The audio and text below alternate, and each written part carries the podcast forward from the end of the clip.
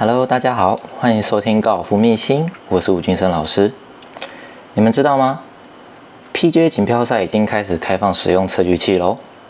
而在这次的今年的美国 PGA 锦标赛，由美国职业高尔夫协会在美国时间的二月九号宣布了，从二零二一年开始，允许 PGA 锦标赛、还有女子 PGA 锦标赛以及长春的 PGA 锦标赛中，可以使用测距仪来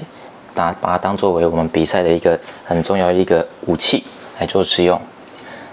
而现在的科技会非常的开放，而且非常的发达情况之下。早期选手呢，我们在测量距离的时候，我们是啊，我们的每个巡回赛都有一个通常在做赛务的一个一个人员，他通常都是在画我们所谓的码数不码数本，而这码数本呢里面呢，基本上它有标记的所谓的从开球的从开球的地方一直到你第一杆所打的距离，或者是你从第二杆到果岭前缘的距离，然后他会发给你一个。旗位图，而旗位图呢都有标记的一到十八，从第一栋到第十八栋，每一栋从果岭的最前缘到旗杆的深度多少？然后呢，在球道的中间呢，它会喷，它会喷至少有五十码、一百码、一百五十码，甚至到两百码的距离。然后这时候看你的球在什么样的位置，然后我们是用我们的步伐去做测量啊。以一码来讲的话，就是通常正常人的一个步伐，一个正常的步伐。大概九十公分左右就是一码，然后用这样的方式去做测量，而这个时候呢，距离的准确性相对的非常重要。为什么准确性相对非常重要？为什么距离的准确性非常重要？因为它会变成是它会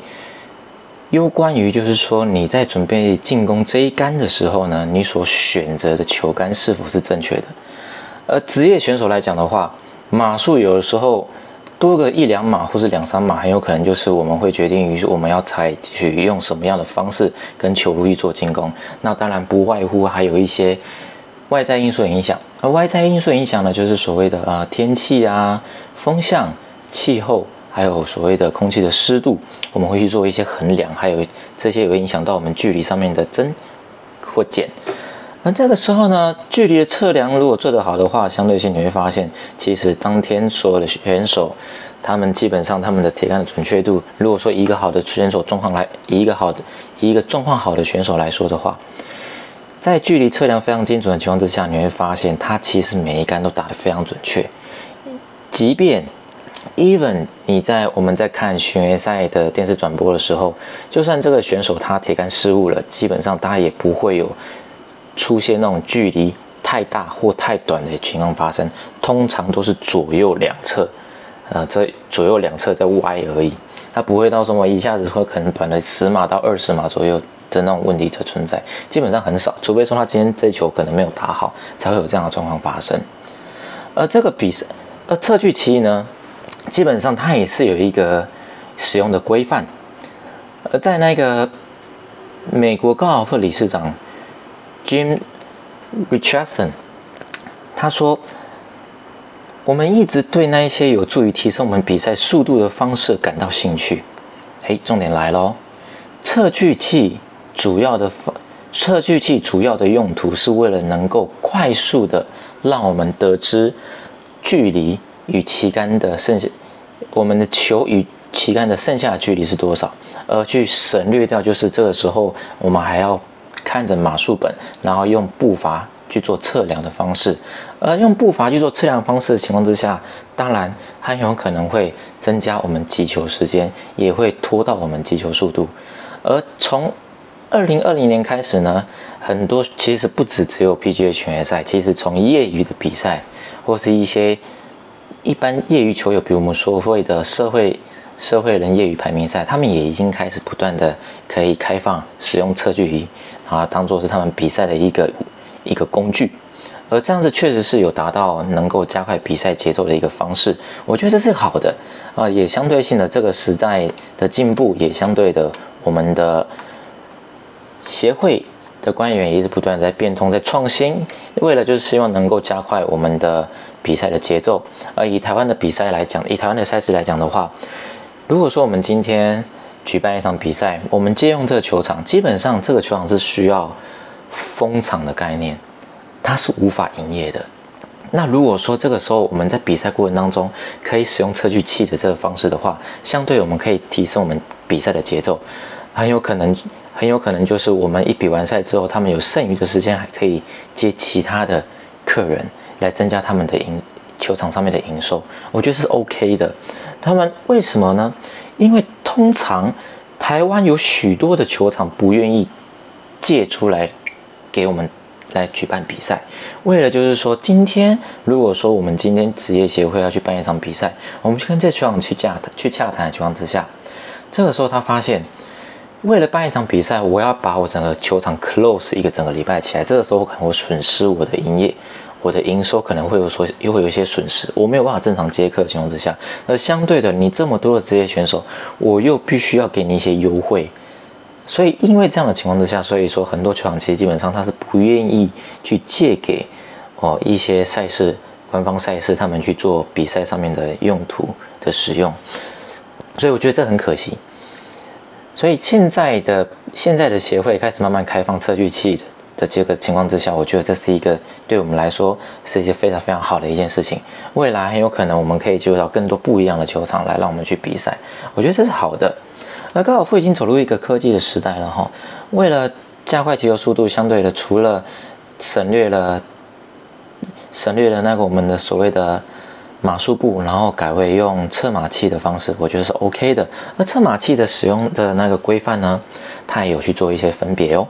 啊，以美国职业协会同时和比以美国职业协以美国高尔夫协会呢 RNA，哦，它也有就是去做一些。啊，规则上面的限定，高尔夫的测距器呢，必须符合高尔夫规则四点三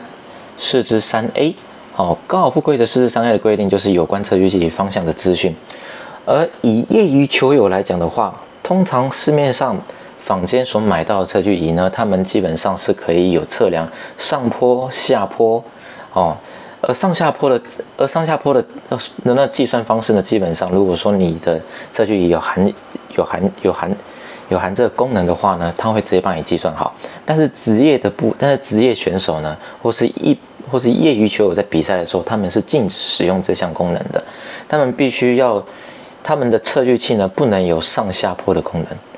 而上下坡的计算方式呢，必须要用你的经验去判断。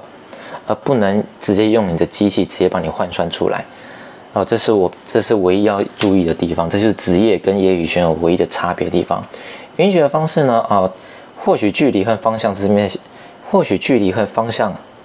方面的资讯呢，这个是符合业余选手。那当然，比较高阶的业余选手，他们也说，诶，那我可不可以比较使用，就是有那个上下坡的测距的那测距器呢？可以，绝对可以。如果说你想要对自己挑战的话，当然也是可以有这样方式。但是以职业选手来讲的话，不允许的方式呢，就是说测距器上面有含高测量高度，还有或者是说距离上面跟一些方向的资讯。OK，如果说这个时候你的设备根据球员所在位置获取打线或球杆所选择方面的建议有一些，比如说啊，这些像说诶，这个时候可能它测距仪上面表现的就表现的给你的数据是。扣掉扣除了上坡跟下坡，这个时候所剩下距离，这个时候应该用十号铁杆的情况之下，这个时候职业选手就不能去使用这台测距器。